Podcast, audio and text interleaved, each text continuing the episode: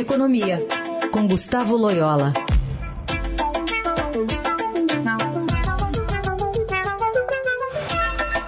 Olá, Loyola, bom dia. Bom dia. Falar um pouquinho sobre a autonomia do, do Banco Central. Ontem, o líder do governo, é, o ministro, o ministro né, ex-ministro Ricardo Barros, deputado, disse que a, autonomia do Banco Central é uma prioridade e que as reformas podem ajudar juntas. Né? A gente está falando muito sobre o que, que vai ser prioridade agora com essa formatação dos novos presidentes da Câmara e do Congresso. E há uma, um grande temor de que sem essa autonomia formal do Banco Central, que ainda, enfim, não foi aprovada por completo ali no Congresso, pode se crescer o temor de que, se Forneliente não fizer o aperto da política monetária em ritmo e magnitude esperados nesse ano, o calendário eleitoral de 2022 pode ter um, um sério obstáculo, ou pode ser um sério obstáculo para o Copom ser mais duro caso as expectativas de inflação estiverem desconfortavelmente acima da meta. É, o, qual é o grau desse risco?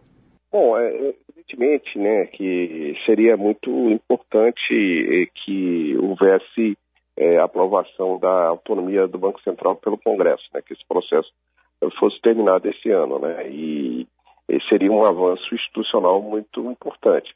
Uh, é verdade que o Banco Central, na prática, do, é, com, com, exceções pontuais ali no governo da ex-presidente Dilma, o Banco Central tem é, atuado de maneira independente, sem nenhum, nenhuma interferência política, e tem é, vamos dizer, de uma maneira geral, tido credibilidade nessa política anti-inflacionária. Né? Então, é, é, vamos dizer assim, é importante, mas o Banco Central tem mostrado é, autonomia é, na, nos, com seus últimos é, presidentes. Agora, é importante, é uma, é uma, uma, uma avanço institucional relevante que vai é, se, se concretizar, pesar positivamente na avaliação é, do país, né? Agora, é, evidentemente, eu acho que a grande prioridade maior ainda até nesse momento, a meu ver, é a questão fiscal, né? É, é o lado fiscal. Nós estamos com uma situação é, das contas públicas extremamente delicada. E, e numa uma situação de fragilidade fiscal, é, é difícil, é, vamos dizer, é uma grande ameaça ao Banco Central, porque a própria política monetária pode ficar é, pode ficar limitada né, pelas dificuldades fiscais, né, chamada dominância fiscal, que pode acontecer em alguns casos.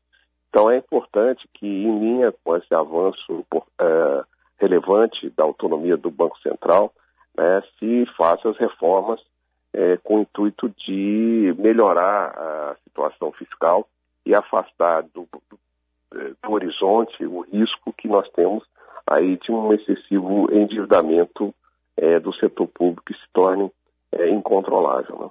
É, no, num passado recente sempre se falava disso, né? Por que, que só agora está chegando essa autonomia?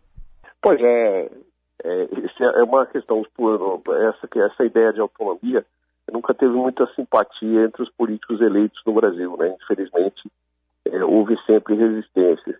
E, e resistências por, por, é, por causa de um conceito equivocado, né, de que é, a autonomia do Banco Central é, significaria aí que o, B, o BC teria é, liberdade para fazer qualquer coisa, teria um quarto poder, né, seria uma ameaça aí a, é, vamos dizer, seria até uma ameaça à própria democracia, né, alguns mais exagerados diziam, né, que o, criaria um, um déficit democrático e tal, porque você teria pessoas não eleitas aí, funcionários não eleitos com grande poder e tal.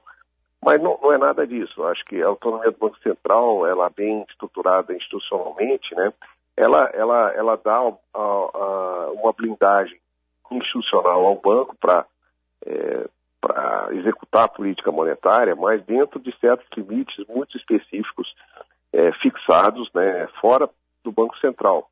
Né? Por exemplo, o regime de metas de inflação, né?